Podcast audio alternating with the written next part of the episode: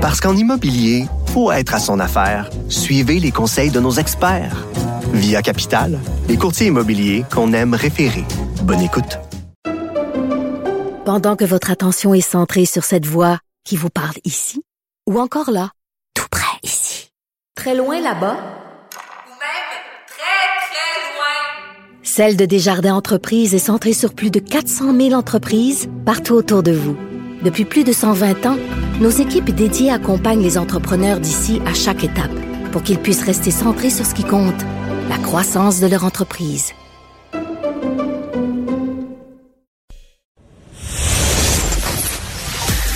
Sophie Durocher. Divertissante. Elle sait comment se donner un spectacle pour vous offrir la meilleure représentation. Alors, on va rejoindre tout de suite Isabelle Huot, docteur en nutrition, parce qu'elle va nous parler. Alors, un mot, tu vas m'apprendre un nouveau mot aujourd'hui. Isabelle, l'hyperphagie. Là, j'avoue que tu me perds. Ben, tu me perds. Tu me... Je suis jamais perdue avec toi. Parce que tu vas toujours réussir à me ramener comme ça, là. Alors, c'est Ben, quoi? et- et- C'est quoi? C'est un trouble de comportement alimentaire, Sophie, un peu comme l'anorexie, la boulimie. Dans le cas de l'hyperphagie, ben, à ce moment-là, c'est la, la consommation d'une grande, grande quantité d'aliments dans un court laps de temps. Donc, ce qu'on appelle des crises de compulsion alimentaire. Genre, je mange un sac de biscuits au complet. Après ça, je peux manger un sac de chips au complet. Puis après ça, je m'en vais peut-être dans deux litres de crème glacée. Donc, c'est démesuré comme quantité d'aliments ingérés. Puis après ça, il y a un fort sentiment de culpabilité et il n'y a pas de conduite d'expulsion dans le sens où on va pas vomir comme une personne boulimique va le faire ou on va pas aller faire de l'activité de l'activité physique à outrance pour dépenser les calories qu'on vient d'ingurgiter. Fait qu'évidemment, ça amène un gain de poids et quand c'est fréquent, donc quand ça arrive plus qu'une fois par semaine, depuis trois mois, ben c'est suffisant pour avoir un critère d'hyperphagie boulimique. D'accord. Euh, mais c'est important, donc, la façon dont on différencie ça de la Mhm. boulimie, c'est qu'il n'y a pas, on se fait pas vomir, il n'y a pas de ça. Mais euh, dans la mesure où c'est un trouble alimentaire, c'est que c'est ça, c'est que c'est le sentiment de culpabilité. Donc, on imagine très bien quelqu'un qui a en effet mangé tous les aliments dont tu viens de nous parler, Mhm. qui se sent hyper coupable d'avoir fait ça. Et la personne qui se sent coupable, elle fait quoi? C'est quoi son comportement après? Bon. Ben justement, dans les critères diagnostiques, il faut rencontrer au moins trois des cinq critères suivants. Donc, manger beaucoup plus rapidement que d'habitude, souvent sur le coin du comptoir, souvent en cachette également. Manger jusqu'à être très inconfortable, évidemment, c'est une, grande quantité, Ben on a oui. de, parfois des nausées, un haut le cœur. Après ça, euh, manger sans ressentir de faim physique. C'est les déclencheurs, c'est souvent les émotions, Sophie. Mm. C'est souvent, je vis quelque chose, euh, j'ai de la difficulté à gérer mes émotions et je me, je trouve réconfort dans les aliments. Euh, manger seul à cause de la honte, euh, j'ai vu, moi, ça a été ma spécialité en clinique pendant Oui. 30 ans, Sophie, puis j'ai vu tellement de gens manger dans l'auto, euh, en cachette, puis d'arriver à la maison, puis de prendre la petite salade avec euh, le petit poisson grillé, puis les personnes à la maison, la famille ne peuvent que constater à quel point il y a quand même une détresse psychologique. Bon, ben, bien on voit sûr. le poids qui monte rapidement parce que quand tu manges 2000 calories de trop, parfois ça peut aller jusqu'à 5-6 000 calories. Évidemment, le, le poids, c'est sujet au yo-yo. Ouais. Euh, ce que j'entends dans ce que tu me décris, c'est beaucoup de, de, de détresse, beaucoup de tristesse. Euh, ce sont des gens, j'imagine, hommes et femmes, qui sont vraiment Hommes pas femmes. bien, pas bien dans leur peau. Plus de femmes que d'hommes, plus d'hommes que de femmes? Oui, ben en fait, il y a un petit peu plus de femmes, mais contrairement aux autres troubles de comportement alimentaire comme l'orthorexie, euh, l'anorexie, euh, ben ça va toucher un petit peu plus d'hommes parce que dans les autres, l'anorexie, la boulimie, on sait que ça touche davantage Oui. les femmes. On dit bon, 2,5 à 3,5% de la population, mais dans Mais les faits, c'est sous-diagnostiqué. Ah c'est oui? sous-diagnostiqué.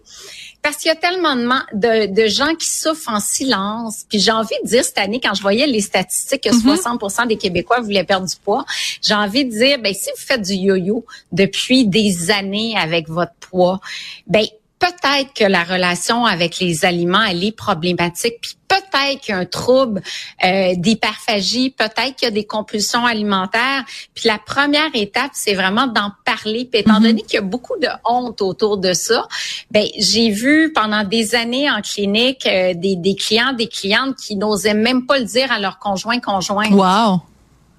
Alors Ouais. que ça devrait être la personne la plus proche, puis surtout au-delà de la proximité, c'est la personne qui t'accepte comme t'es. Donc si tu n'es pas capable de Voilà. le dire à ton conjoint, ça veut dire que tu n'as même pas confiance que ton conjoint ou ta conjointe va, va t'accepter comme tu es. Il y a en effet beaucoup de tristesse.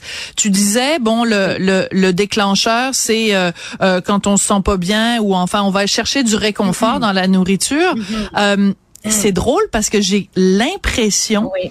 avec ce que tu me décris que c'est peut-être est-ce que ça c'est possible que des fois ce soit aussi pour se punir? C'est une forme Ah oui. punition peut-être?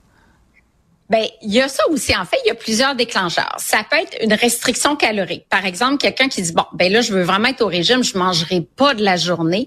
Donc, on arrive le soir. Ben là, là, on, on veut on manger un craquelin, puis on, ben, Ben oui. ça, on se goinfre, ça, c'est un déclencheur, la faim réelle. Il y a la restriction aussi envers certains aliments. Genre, jamais, jamais je vais manger de poutine, jamais de chocolat. Ces aliments-là sont tellement interdits. Ils vont faire en sorte que je gagne du poids, donc je dois absolument les éliminer de mon alimentation. Fait que qu'est-ce qui arrive dans ce temps-là si je prends un morceau de chocolat? Il y a tellement de culpabilité, il y a tellement de pensées automatiques qui sont négatives. J'ai mangé un chocolat, je vais engraisser. Euh, je suis pas bon, je suis pas bonne. Euh, L'estime de soi en, en prend un coup encore une fois. Donc ça, c'est vraiment des pensées négatives. Puis, puis dans les thérapies, ben c'est restructurer ces pensées-là. Puis tu parles de, de, de, de punition aussi, c'est faire preuve de bienveillance envers soi. Ben oui Ça mais peut faire la différence. mais c'est aussi il y a comme toute une rééducation à faire parce que à la base manger c'est deux choses qu'on oublie c'est ben c'est un besoin puis c'est un plaisir Ouais. Mais si tu Oui. manges au-delà de tes besoins, ben t'as dénaturé ta relation avec la nourriture. Et si tu n'éprouves pas de plaisir à manger, que c'est juste des interdictions ou de la gloutonnerie, ben là aussi t'es pas dans une relation saine avec la nourriture. C'est facile de dire là, je, je suis loin d'être parfaite. Il y a une coupe de boîtes d'Oreo qui pourrait témoigner, venir témoigner ici puis dire ben votre honneur, Madame Oui. Durocher, euh, elle nous a fait passer toute une il là là, hein? Moi, j'ai déjà eu ma passe Oreo, monsieur, madame. Là, c'était pas beau à voir. Donc, C'est je, vrai que c'est bon. je suis pas parfaite. Je suis Ouais. pas parfaite. Mhm. Mais je On sais. pas parfait personne. Non, mais je peux dire que quand j'avais ma passe Oreo, là, que j'étais Oui. incapable de, de, de, quand je commençais une boîte, que j'étais incapable de ne pas la finir. Et même dans une tempête de neige, j'ai pris l'auto puis je suis allée au dépanneur en acheter une deuxième boîte. Oui. Ben, c'était une période où j'étais pas bien dans ma peau.